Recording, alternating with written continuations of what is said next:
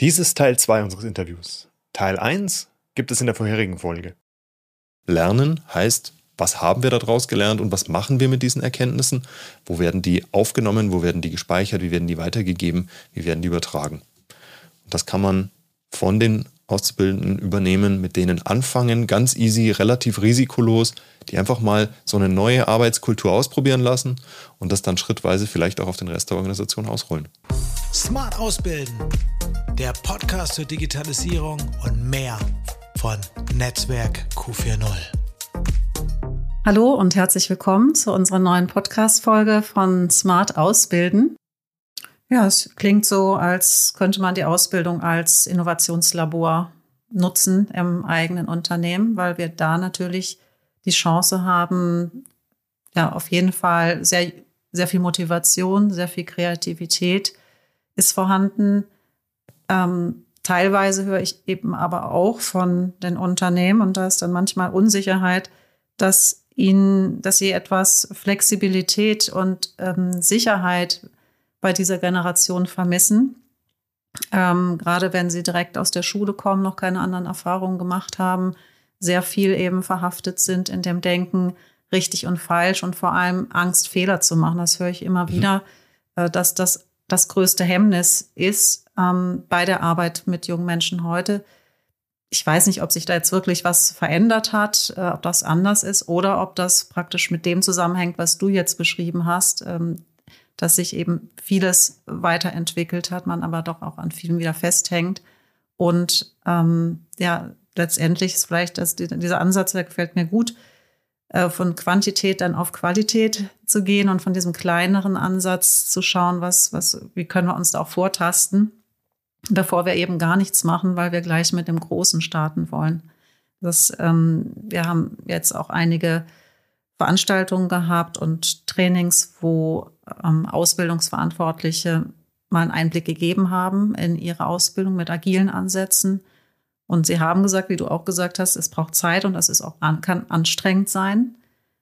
Aber es lohnt sich auf jeden Fall, vor allem im Hinblick darauf natürlich, dass dann, dann das Ziel erreicht wird, dass die Menschen auch wirklich Verantwortung übernehmen und Freude daran haben, was längerfristig dann den Ausbildungsverantwortlichen auch entlastet und er sich wieder auf andere Dinge konzentrieren kann.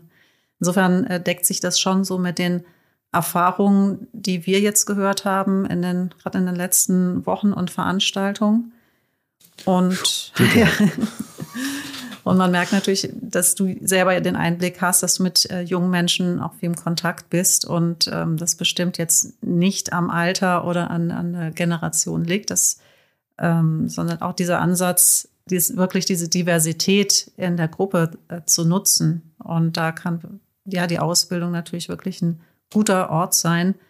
Und diejenigen, die schon länger ausbilden und da auch sehr erfolgreich sind und auch keinen Fachkräftemangel haben, nicht so sehr unter Handlungsdruck stehen, die sagen mir eben auch, dass das letztendlich der Schlüssel war, diese Verantwortung zu übergeben und dafür braucht es natürlich auch die entsprechenden Settings. Du hast ja vorhin davon gesprochen, dass natürlich immer wieder neue Ansätze braucht, um zu schauen, was wollen wir denn beibehalten, was wollen wir verlernen. Was aber natürlich Fakt ist, das hast du auch schön beschrieben, dass ja dieses viele oft zu Überlastung führt, dem sogenannten Mental Overload und dass das praktisch dann ja wieder dem entgegensteht, wir brauchen ja diesen Raum, wir brauchen diesen gedanklichen Freiraum, um wieder kreativ zu sein, Neues erschaffen zu können.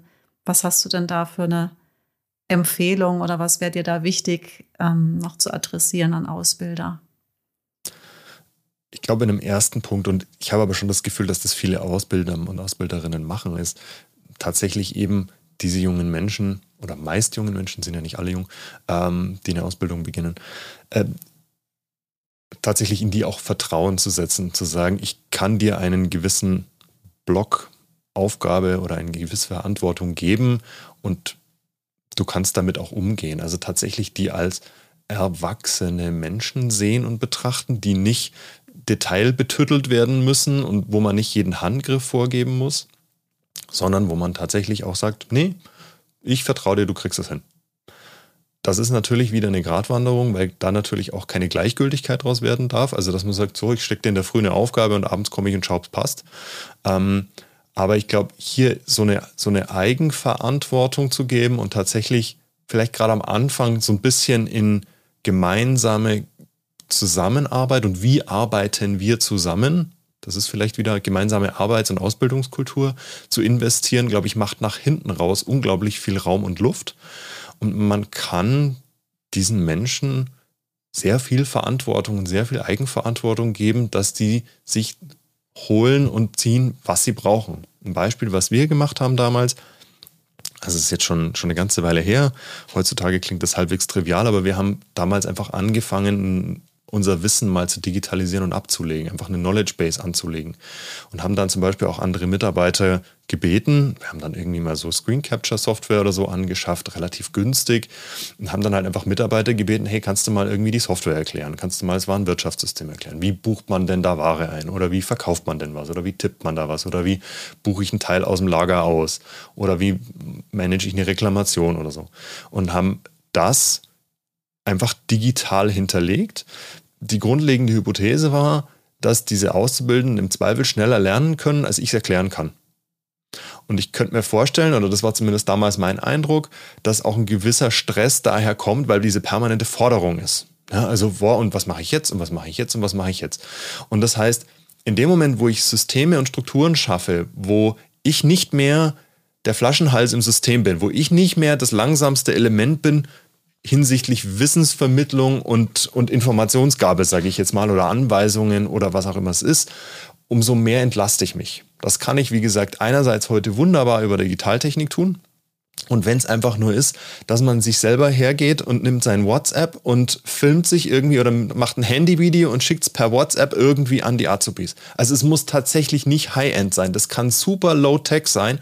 Idealerweise sollte es nur irgendwo gespeichert sein dass man später und vielleicht auch spätere Generationen nochmal drauf zugreifen können, dann muss ich es nicht immer wieder machen. Dann spare ich mir nach hinten raus nochmal mehr Zeit.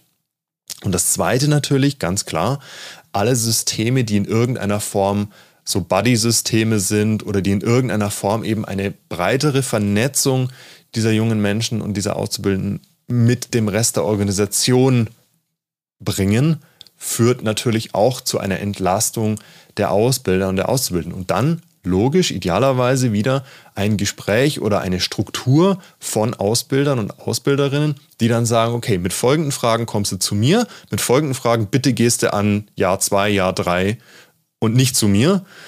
Und auch hier kann ich natürlich so ganz klar einfach sagen, das sind mal besprochene Regeln und ich kommuniziere es. Ganz wichtig, und das sehen wir auch aus vielen Studien, jüngere Generationen heißt Z, später bestimmt auch Alpha, auch Millennials schon, wollen deutlich mehr Feedback, wollen deutlich mehr Kontakt und deutlich mehr Austausch. Das heißt, diesen Austausch herstellen und der muss, wie gesagt, nicht immer eins zu eins von Ausbilder, Ausbilderin oder Geschäftsleitung oder oder passieren, sondern der kann verteilt sein auf mehrere Schultern, führt zu einer höheren Bindung, höherer Zufriedenheit und kann aber umgekehrt natürlich, wenn dieses Kommunikationsbedürfnis quasi nicht strukturell abgebildet ist, dazu führen, dass da eine permanente Forderung von den Auszubildenden passiert, die dann wieder in Aufwand und in Stress ausatmen, sie sagen, boah, oh, und die wollen schon wieder ins Gespräch und oh, und jetzt muss ich da, ja, äh, ja, und da auch schon wieder und hier, weil es nicht strukturiert ist und weil es nicht eingeplant ist und nicht so gemacht ist, wie ich das brauche und wie es in meinen Plan als Ausbilder reinpasst, sondern weil ich dann reagiere auf Wünsche, Bedarfe und Anforderungen von den Auszubildenden. Und dann wird es stressig, weil dann passiert es im Zweifel punktuell und, und spontan. Ja, da waren jetzt echt äh, noch ein paar interessante Punkte dabei. Das gerade noch mal so ein bisschen Revue passieren lassen. Gespräche, die ich geführt habe, so in den letzten Monaten mit Ausbildern, Ausbilderinnen und manche Termine wurden auch verschoben oder Ausbilder kamen später. Also wenn wir einen Termin hatten, oh, ich hatte jetzt gerade noch hier einen Azubi, kam mit einem ganz dringenden Thema und äh, dies und das scheint doch wirklich auch der äh, Arbeitsrealität sehr zu entsprechen. Also da eben diese Regeln. Vielleicht, mhm.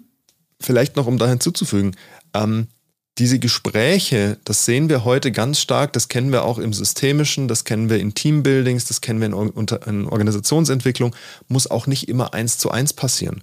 Also solche Termine können auch mal in der Gruppe passieren. Und zwar zum Teil auch entweder ähm, Ausbilder, Ausbilderin mit der Gruppe und Ausbilder, Ausbilderin dominant, also heißt wirklich, sage ich mal, 1 zu N oder Top-Down, ich gebe Informationen und ich, ich steuere das. Es kann aber auch sein, dass man da einfach nur dabei ist. Dass man sagt, eigentlich ist es ein, ist es ein Azubi, Termin und man sitzt da einfach nur als sozusagen Gleichberechtigter und beantwortet einfach nur. Dann hat man auch keine, dann verändert man die Hierarchie und die, die Strukturen so ein bisschen und dass man sagt, hey, wer von euch leitet dieses Meeting? Was ist eure Agenda, statt dass man selber die Agenda vorgeben muss. Auch das zum Beispiel kann ja wieder reduzieren. Erstens, ich muss nicht jedes Gespräch eins zu eins führen. Und auf der anderen Ebene natürlich dann eben, wenn ich, wenn ich nicht mal führend und leitend quasi bin, dass jemand anders dafür zuständig ist. Und dann könnte man vielleicht noch die Extremvariante wählen oder die, die nächste Stufe, dass man sagt, dann kann man vielleicht auch mal fragen, braucht ihr mich heute zu diesem Meeting oder macht ihr das alleine? Und vielleicht schaffe ich auch hier wieder ein Ritual, eine Kultur, wo die Auszubildenden eine eigene Diskussion haben, ein eigenes Forum, wo sie sagen, nö, und wir brauchen dich eigentlich nicht immer, sondern wir haben auch eine ganze Menge Themen, die können wir untereinander klären. Und so schaffe ich Parallel- und Zusatzstrukturen, Parallelstrukturen ist ein gefährlicher Begriff, Zusatzstrukturen, die die Ausbildenden ganz deutlich entlasten. Nicht jede Art von Information und nicht jedes Wissen und jede Erfahrung muss immer von der höchsten Weisheitsquelle, sage ich mal, kommen, sondern ganz viel existiert ja auf anderen Ebenen auch. Und die einfach anzapfen lassen, hat unglaublichen Mehrwert. Mhm. Und dann zusätzlich praktisch, und das finde ich auch sehr wichtig, die neuen Technologien, die Digitalisierung als Erleichterung nutzen, also das, was ich auslagern kann. Äh, Stichwort Wissenstransfer. Wir hatten auch hier jemanden im Podcast, Johannes Kronover, der schon sehr früh in seinem Handwerksunternehmen eine Lernplattform eingeführt hat, weil er genau diesen Punkt ähm, genannt hat. Dieser, dieser Trieb, äh, diese Freude, sich schnell Dinge anzueignen und das, ja, dass es praktisch selbstgesteuerte sehr, sehr gut funktioniert und dadurch natürlich nochmal viel ähm, zeitlicher und gedanklicher Freiraum wieder geschaffen wird, ja, auf der, auf der Seite der aus, ausbildenden Menschen. Was spannend ist, ähm, wir haben immer so ein Beispiel, wenn wir so Service Design oder Design Thinking Projekte machen, dann gibt es so, so Testübungen oder so, so kleine Übungen, die man dann so schnell quasi mal ausprobiert, um sowas mal zu, wir sagen der Service Design oder Napkin. Und das ist zum Beispiel, wir bauen einen Banking Service für Kinder. Und das, wir würden dann hergehen und sagen, okay, wir haben hier Kinder und die haben bestimmte Anforderungen und die haben bestimmte Themen und daraus, wie muss dann entsprechend ein sinnvoller Banking Service aussehen? Das Spannende daran ist, dass wir, wenn wir diesen Banking Service für Kinder gebaut haben, feststellen, diese Probleme oder diese Anforderungen, die Kinder haben, nämlich ist, äh, die können vielleicht nicht lesen oder sie brauchen irgendwas sehr haptisches oder so, betrifft nicht nur die Kinder, sondern es betrifft vielleicht auch alte Menschen. Es betrifft vielleicht auch Menschen mit Behinderungen. Es betrifft vielleicht auch Zielgruppen, die heute mal einen schlechten Tag haben oder die, keine Ahnung, abgelenkt sind oder, oder, oder. Und genauso ist es mit Strukturen, die wir für Auszubildende schaffen. Das heißt, wenn wir jetzt sagen, wir bauen eine Lernplattform, dann bauen wir die ja nicht nur für die Auszubildenden, sondern idealerweise packen wir da ja andere Inhalte auch noch mit rein. Das heißt, es wird ein gesamtes Wissensmanagement für die gesamte Organisation. Und wir testen es und wir verproben es und wir spielen damit relativ gefahrlos für die Auszubildenden und sagen, hey cool, guck mal, das funktioniert. Wir haben das da ausgetestet und damit gespielt und dann lass uns doch noch mehr Inhalte reinpacken. Und, wir, und bevor wir uns versehen, haben wir ganz viele andere Mitarbeiter, die diese Systeme auch nutzen. Und wenn es bloß ist, dass sie ein, einen, eine Sammlung haben, wo sie für die Auszubildenden, die dann vielleicht physisch neben ihnen stehen, einen zentralen Ort haben, wo sie alle Materialien ablegen oder Inspiration oder für ähm, Probetage für Mitarbeiter oder oder. Also diese Systeme können dann auch wachsen und in den regulären Betrieb und für die anderen Mitarbeiter rein verwurzeln und bringen so einfach einen Mehrwert für alle. Und dahingehend sind diese Systeme unglaublich hilfreich. Ein ähnliches System sind so Sachen wie Mitarbeiterchats. Das gibt es ganz viel schon, dass es so WhatsApp-Gruppen und so weiter gibt. Auch sowas ist eine ganz spannende Diskussion mal, die man eben haben kann, dass man sagt, wollen wir irgendwie Aufgabenmanagement haben, wollen wir Zeitenmanagement machen oder so, äh, keine Ahnung, digitale Arbeitszeiterfassung, solche Sachen, also im Sinne von Schichtplanung, wenn es das vielleicht bei manchen Unternehmen noch nicht gibt, dass man halt sagt, hey, wollen wir das mal einfach mit den Auszubildenden ausprobieren. Da geht jetzt nicht viel schief. Und wenn es mit denen funktioniert, hey cool, dann haben wir jetzt mal drei, sechs Monate getestet. Und dann geben wir das vielleicht den Rest der Mitarbeiter oder mal der nächsten Zielgruppe und der nächsten und der nächsten. Ja, und so kann man ganz viele Techniken, ganz viele Technologien oder neue Arbeitsweisen eben zum Beispiel mit Auszubildenden ausprobieren, ohne dass da viel passiert. Gleichzeitig fütter ich die aber natürlich immer mit was Neuem. Ja, also auch, ey, cool, hier ist mal was anders und hier ist mal was Besonderes und ihr dürft mehr auf euch ausgerichtet. Ja. Das erinnert mich gerade an ein Interview, das ich geführt hatte da ähm, hatten wir zwei Teilnehmerinnen aus unserem Training von Miteinander lernen zu Gast. Da geht es viel um Reverse Mentoring, was man natürlich auch sehr gut nutzen kann. Also was ähm, können mir Auszubildende beibringen, was ja schon passiert an vielen Unternehmen. Social Media. genau. Aber weit, ja, deutlich mehr Dinge, als man vielleicht vermutet. Ähm, und da war das Beispiel, dass die, das war eine ähm, Dual-Studierende im Unternehmen, die hatte mit der Ausbilderin gemeinsam ein Training zur Stressbewältigung entwickelt. War, ist im Rahmen von einem Training entstanden als Projekt und wurde dann eben ähm, in, eingespielt ins äh, Lernmanagementsystem, auch für andere, also die nicht nur in der Ausbildung, alle mitarbeiten im Unternehmen. Und so, glaube ich, kann es wirklich funktionieren, diese Ansätze erstmal zu testen. Und wenn man sieht, da ist einfach mehr Bedarf, ähm, wird das, wird das Thema praktisch oder der Ansatz immer weiterentwickelt. Und ähm, zu dem anderen habe ich jetzt noch gerade gedacht, was gesagt, an, also nochmal Kommunikationsstrukturen anpassen, ähm, niedrigschwelligere vielleicht auch zu schaffen zur kurzen Abstimmung. Das würde natürlich ja auch darauf einzahlen, auf diese, äh, nennen wir es jetzt mal Zoom-Fatigue, ähm, weil es da ja ganz deutlich Zusammenhänge gibt ja, zwischen den vielen Online-Meetings oder sonstigen Meetings, äh, wo Leute einfach dadurch erschöpft sind, ja, und auch nicht mehr auf neue Ideen kommen, sondern dass man halt andere Möglichkeiten der Abstimmung schafft und dann wirklich nochmal genau guckt, wo braucht es jetzt wirklich so dass die klassische Meetingstruktur. Ich fand auch eine ganz spannende Diskussion, die ich, die ich neulich verfolgt habe, ähm, ist dieses Window of Opportunity. Also wann schaffe ich als Organisation vielleicht ein, Projekt, was, was ich in der Schublade habe, oder vielleicht habe ich schon ganz viel in der Schublade. Und jetzt ist aktuell einfach vielleicht noch nicht die Zeit dafür. Ähm, und genau wie du beschrieben hast, manchmal gibt es vielleicht Situationen, wo wir sagen, hey, lass uns das doch mal ausprobieren. Das, da entwickelt jetzt jemand einen, einen Kurs und jetzt ist vielleicht diese Woche nicht gerade richtig, aber vielleicht irgendwie in drei Monaten ist es super relevant und dann haben wir das schon und dann können wir darauf aufbauen und wir haben es in der Zwischenzeit mal ausprobiert und wir haben damit experimentiert. Ja, ähm, gerade heutzutage eine der Herangehensweisen, die ich sehr hilfreich fand, ist eben Auszubildende zu begleiten. Also wirklich, wir sprechen in der Innovation sehr stark von Value Proposition, also was ist die, das Werteversprechen an Kunden? Das kennen wir heute im Sales sehr stark.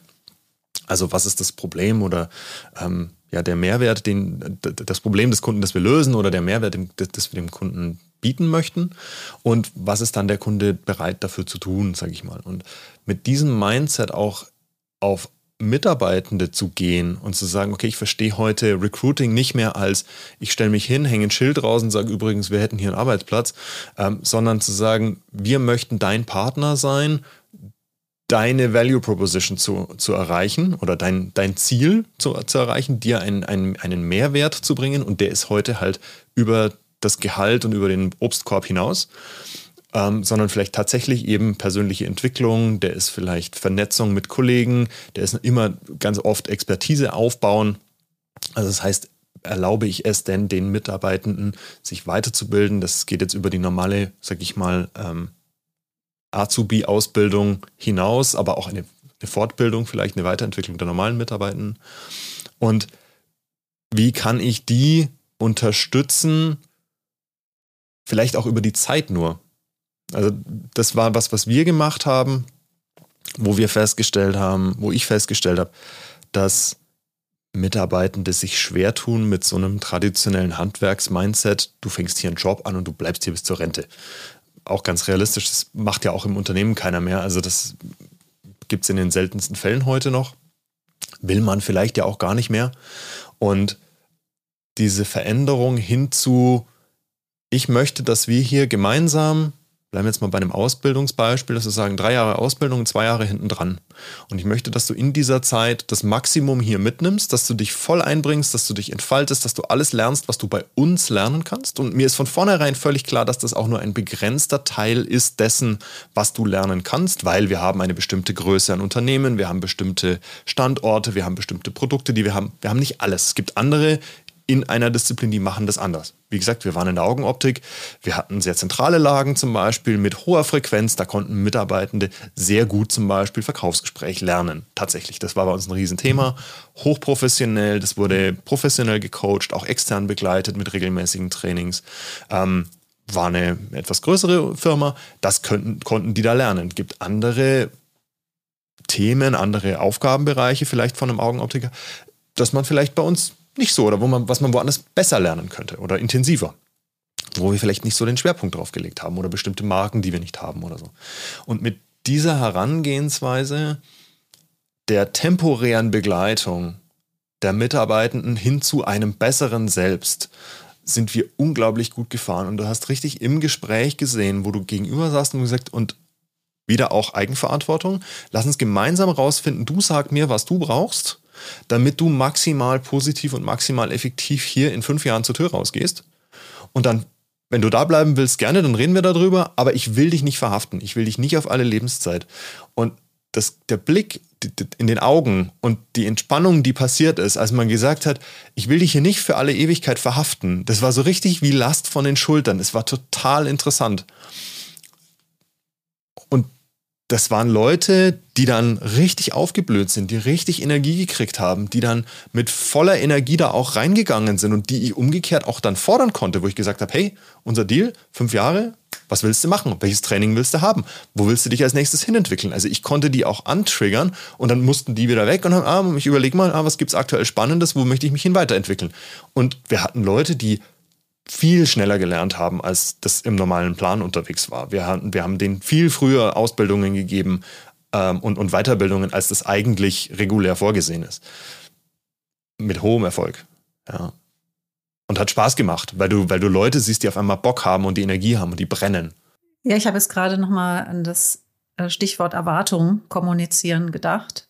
Also das Frühzeit wäre jetzt praktisch, was ich jetzt raushöre, frühzeitig einzubringen, schon sogar in einem Bewerbungsgespräch und nicht jetzt eben dieses, wo siehst du dich jetzt in so und so vielen Jahren, sondern wirklich vielleicht auch hier kleinschrittiger zu gehen, was, ähm, was brauche ich, ja. Also natürlich als Typ äh, erstmal, ich denke auch wirklich auf der persönlichen Ebene, was brauche ich, um mich mhm. weiterzuentwickeln, um wirklich mehr übereinander zu erfahren. Und da hast du jetzt gerade so anschaulich beschrieben, wie da so eine Lebendigkeit dann auch in, äh, ins Gegenüber kam und sichtbar wurde. Und ja, ich denke, da braucht es natürlich, wie du schon beschrieben hast, auch Voraussetzungen, eine gewisse Haltung auf Unternehmensseite, aber auch auf der Ausbilder, Ausbilderinnenseite. Ähm, jetzt höre ich ab und zu gerade von Führungskräften in der Ausbildung, ja, die sehen das auch so, aber sie haben die Schwierigkeit, dass in ihrem Team es äh, Personen gibt, die sich da halt einfach versperren, die ähm, mauern oder auf Widerstand gehen, weil es natürlich verunsichert. Ich meine, wenn wir jetzt natürlich auch an diese ganzen schnellen Entwicklungen denken, auch technologisch und auch sonst, wie sich, ähm, wie sich viel am Arbeitsplatz verändert hat, sorgt das natürlich an manchen Stellen für Unsicherheit. Und da ist ja eine Strategie, ja, die sich vielleicht auch bewährt hat in gewissen Zeiten, ähm, ja, auf Widerstand zu gehen oder zu sagen, ich habe es halt immer so gemacht. Ähm, deswegen würde ich gerne nochmal den Blick darauf richten. Was äh, hast du da an Erfahrung? Was hast du da äh, an Einblicken? Wie, kann, wie könnte man da jetzt praktisch einen Ausbildungsleiter, der an diesem Punkt steht, unterstützen von der Vorgehensweise? Also meine Grundhaltung und die muss nicht immer der Realität entsprechen, aber meine Haltung, wenn ich in der Früh anfange, ist immer, jeder geht in die Arbeit, um den besten Job zu machen, den sie oder er heute tun kann. Das ist meine Grundhaltung und meine Grundannahme. Wenn das nicht der Fall ist, wiederholt, dann bin ich in der Personalthematik. Dann muss ich darüber reden. So. Ähm, dann, dann habe ich ein, ein, ein aktives Störelement, der bewusst dem Unternehmen schaden will. Das, das klammern wir mal aus. Ne? Ich gehe davon aus, jeder möchte ins Unternehmen oder jeder, der da ist und jeder, der heute kommt, tut es nach bestem Wissen und Gewissen. Und wenn ich dann eine Blockade habe, dann ist das für mich immer ein Signal für einen Dialog. Dann ist irgendwas nicht klar, dann haben wir irgendwen übergangen oder übersprungen. Ich bin den ganzen Tag mit Change und Veränderung beschäftigt. Wir bauen Geschäftsmodelle, wir bauen Innovationsstrukturen und innovative Teams auf, die regelmäßig Innovation betreiben, also Dinge neu und anders tun, die es so noch nicht gab. Wir müssen permanent jeden Tag Dinge verändern. Das heißt, die Arbeit mit Veränderung ist ganz normal und damit auch die Arbeit mit diesen Widerständen, die daraus entstehen. In den aller, allermeisten Fällen haben die Menschen, die diese Widerstände aufbauen, sage ich jetzt mal vorsichtig, ähm, einen guten Grund dafür.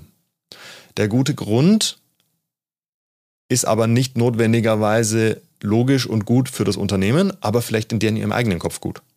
Also die haben ja einen Grund dafür. Und wie gesagt, in den seltensten Fällen, weil sie keine Lust haben, einfach weil sie aktiv böse sind und blockieren wollen, sondern zum Beispiel, du hattest es angesprochen, weil sie vielleicht tatsächlich Existenzängste haben. Gerade so eine Thematik wie Digitalisierung und KI aktuell, also wenn ich jetzt Texter bin, dann hätte ich jetzt, glaube ich, auch Stress. Mal ganz ehrlich. Jetzt muss ich lernen. Jetzt ist nicht mehr klar, dass ich morgen noch einen Job habe. Damit ist meine Rente gefährdet. Damit ist vielleicht tatsächlich mein Leben ganz physisch gefährdet. Das kann dazu führen, dass ich Gehaltseinbußen habe oder, oder, oder. Und wir hatten eingangs davon gesprochen, da gibt es ja eine ganze Welt, das ist, macht ja diese Komplexität aus, die wir als Arbeitgeber nicht kennen die wir nicht sehen. Haben die irgendwie eine Mutter, die die pflegen müssen? Das wissen vielleicht noch ein, zwei Kollegen, wissen wir als Arbeitgeber vielleicht nicht. Wo ich sage, die hat vielleicht oder der hat nicht die Zeit, jetzt eine, eine Weiterbildung zu machen über Wochen, um sich auf einen neuen Job vorzubereiten. Selbst wenn wir das bezahlen, weil physisch die Zeit nicht da ist, weil sie sie irgendwie privat brauchen.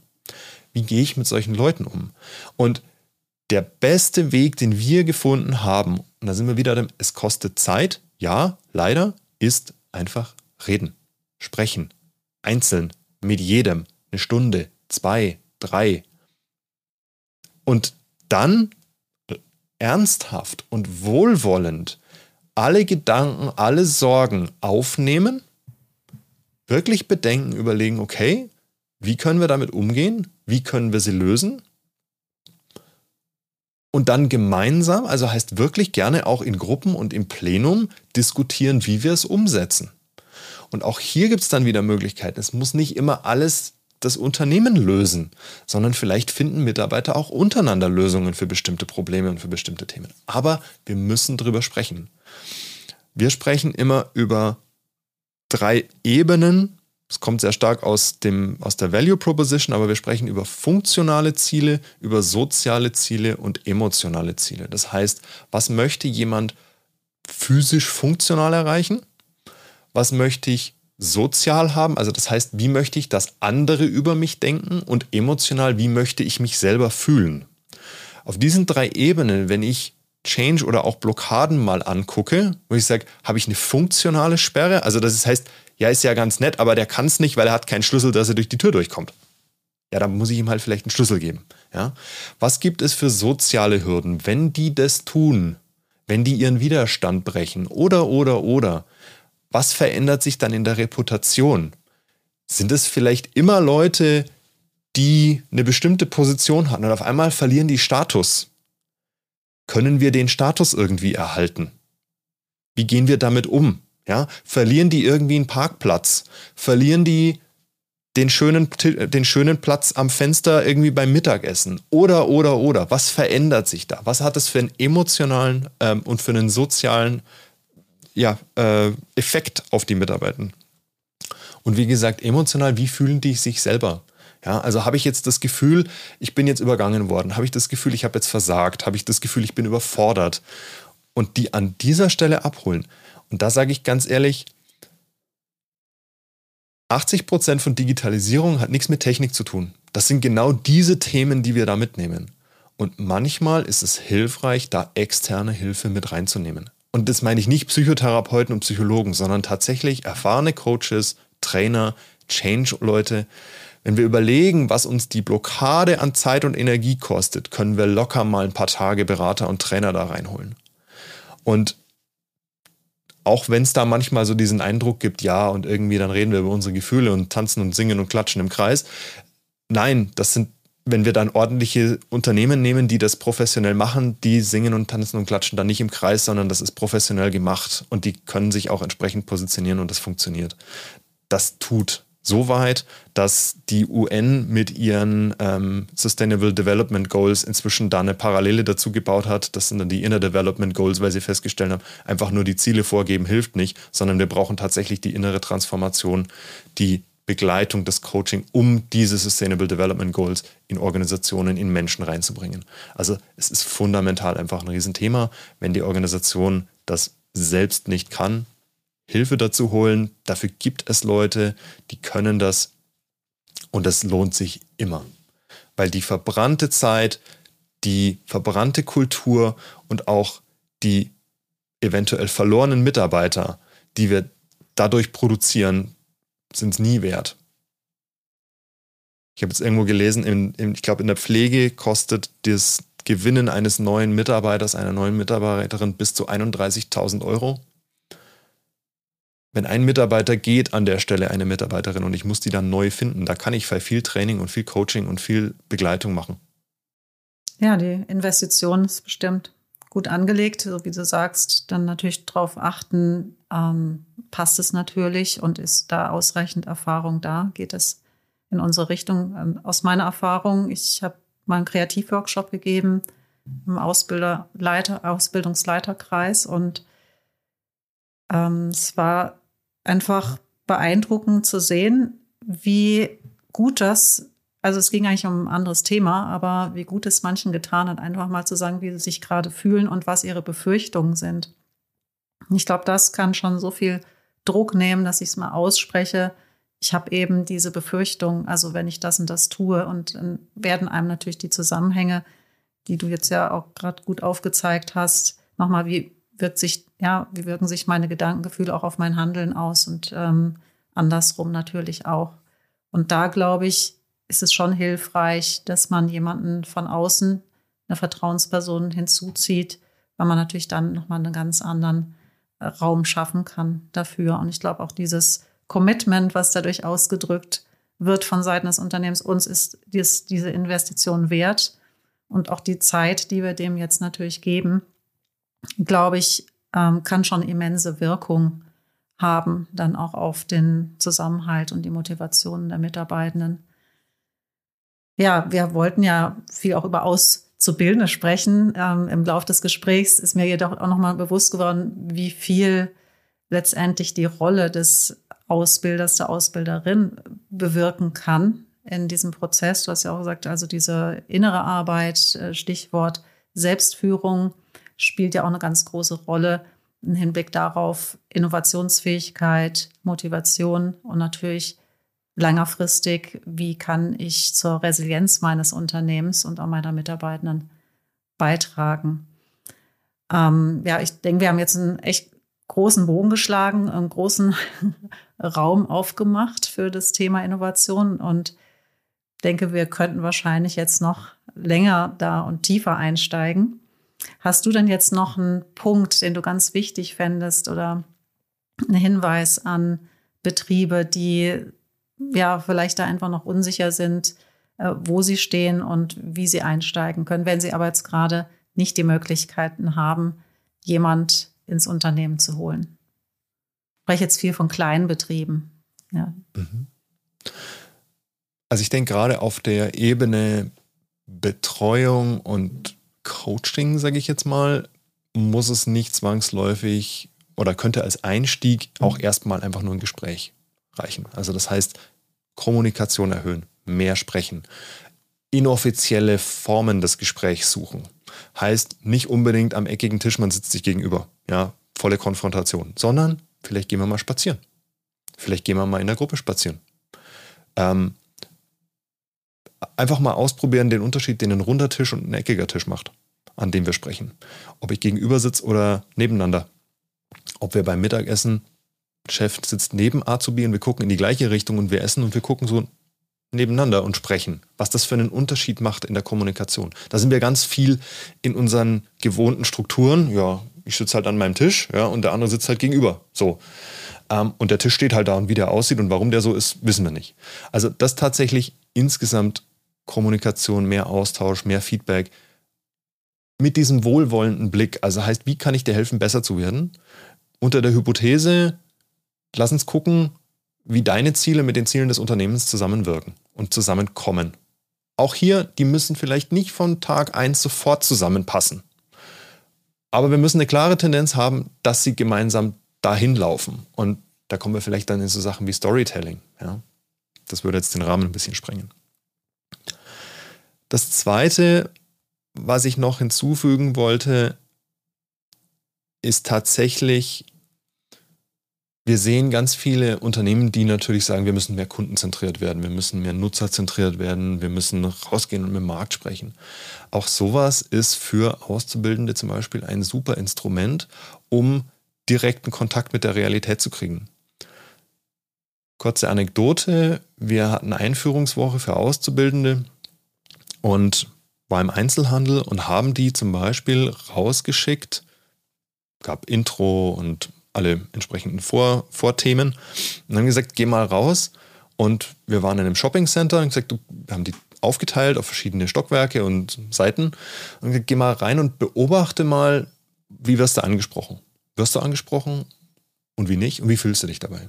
dann kamen die zurück und haben reflektiert und haben wir diskutiert, bin ganz oft nicht angesprochen worden oder war irgendwie so und so, war, war cool oder war nicht cool. Dann habe ich gesagt, okay, jetzt gehst du rein und lässt dich, wir tauschen, wir tauschen Seiten, neues, neuer Laden, damit die dich nicht kennen. Ähm, geh mal irgendwo rein und lass dich mal beraten. Frag mal irgendwas. Guck mal, wie die auf dich reagieren. Und dann das gleiche wieder, 20 Minuten später, halbe Stunde waren die wieder da. Und, wir, und wie war's? Wie lief's? Wie hat sich's angefühlt? Ja, irgendwie wussten die, wovon die reden und wie bist du wahrgenommen worden, bist du wertgeschätzt worden und so weiter und so fort und haben das durchgespielt durch so ein komplettes Szenario. Wir haben auch mal was eingekauft vorher und haben die das zurückgeben lassen zum Beispiel. Ja, solche Sachen. Wir haben es wirklich aufgesetzt als volles Experiment, haben die da eineinhalb, zwei Stunden durchlaufen lassen durch drei, vier verschiedene Szenarien und dann kamen die zurück und haben das untereinander diskutiert und wir haben es diskutiert. Und diese emotionale Verankerung im Ich, also das heißt das eigene Erlebnis von dem, was ich später jemand anderem, einem anderen Kunden, einem anderen Kollegen vielleicht geben, liefern, leisten, erbringen soll, wie ich mit denen interagieren soll, hat Wochen und Monate lang das Bild und die Handlung und die Kultur verändert. Also tatsächlich machen lassen in der Realität. Und das kann auch ein Experiment oder ein aufgesetztes Szenario sein, aber bewusst auch hier wieder reflektieren lassen, fragen, wie hat sich's angefühlt? Willst du so behandelt werden? Wie sieht denn eine bessere Behandlung aus? Und das kann auch sein, wir simulieren mal Meetings oder wir simulieren mal, keine Ahnung, Produkt, irgendwelche Abläufe oder sowas, wo wir sagen, wie geht's dir damit? Würdest du gerne so behandelt werden, ja oder nein? Und damit mache ich in kürzester Zeit erstens meine Auszubildenden oder insgesamt alle Mitarbeiter, wenn ich das möchte, zu jemandem, der einen Kontakt in die Realität sucht, wenn ich sie einfach regelmäßig in die Realität rausschicke, sage, sprich mit dem Kunden, red mit denen, teste das, entwickle da eine Sensibilität dafür. Und andererseits mache ich sie emotional zu Botschaftern von besserem Handeln. Und wenn sie es selber mal erspürt und selber mal geführt und gefühlt und am eigenen Leib erlebt haben, dann haben die, dann liefern die keinen schlechten Service, weil sie ja wissen, fühlt sich blöd an. Und wieder, wir gehen davon aus, alle machen gerne einen guten Job und dann kann ich ihnen ja auch die entsprechende Anerkennung dafür geben. Dann kriegen die vom Kunden die Anerkennung, dann kriegen die von Kollegen, von Partnern, von Zulieferern und so weiter, kriegen die ja positives Feedback. Das fühlt sich doch gut an, das wollen die doch. Und wenn ich ihnen doch zeige, wie sie diese Anerkennung kriegen, wie das funktioniert, ja, dann blühen die auf, dann wachsen die, dann geht es denen gut und dann behalten wir die, dann wollen die doch auch da sein. Und dann geht es uns allen gut. Ja, dann würde ich fast mit diesem mit dieser Inspiration machen lassen, dann schließen für heute. Ich danke dir ganz herzlich, Thomas. Ich habe wahnsinnig viel mitgeschrieben heute. Äh, für mich natürlich auch, aber auch sonst, was wir vielleicht nochmal aufgreifen können in anderen Folgen. Und ähm, ja, kann nur ermutigen dazu, unsere ZuhörerInnen ähm, mehr ins Ausprobieren, ins Tun, ins Sprechen und vor allem ins Zuhören zu kommen und dafür eben die Zeit sich zu nehmen. Ich denke, das ist die wichtigste Innovation in Richtung Innovationsfähigkeit erstmal, äh, die wir selber erstmal umsetzen können. Und was ich anbieten kann, wer an Ausbilderinnen oder Ausbildern mal Zuspruch braucht oder mal einen schlechten Tag hat oder sagt, ich weiß nicht wie, hast einen Tipp oder so, gerne auch melden. Einfach schreibt eine E-Mail, meldet euch und lasst uns austauschen und lasst uns bessere Ausbildung bauen. In diesem Sinne, vielen Dank und bis bald. Vielen herzlichen Dank, Sandra. Danke, dass ich da sein durfte. Ja, und wer gern mehr darüber wissen möchte und sich vielleicht noch mal Tipps, konkrete Tipps holen möchte zum Thema, wie kann ich innovativ ins neue Ausbildungsjahr starten, dem empfehle ich schon unseren nächsten Newsletter zum Jahresstart, wo wir von Thomas auch noch mal wirklich gute Tipps bekommen.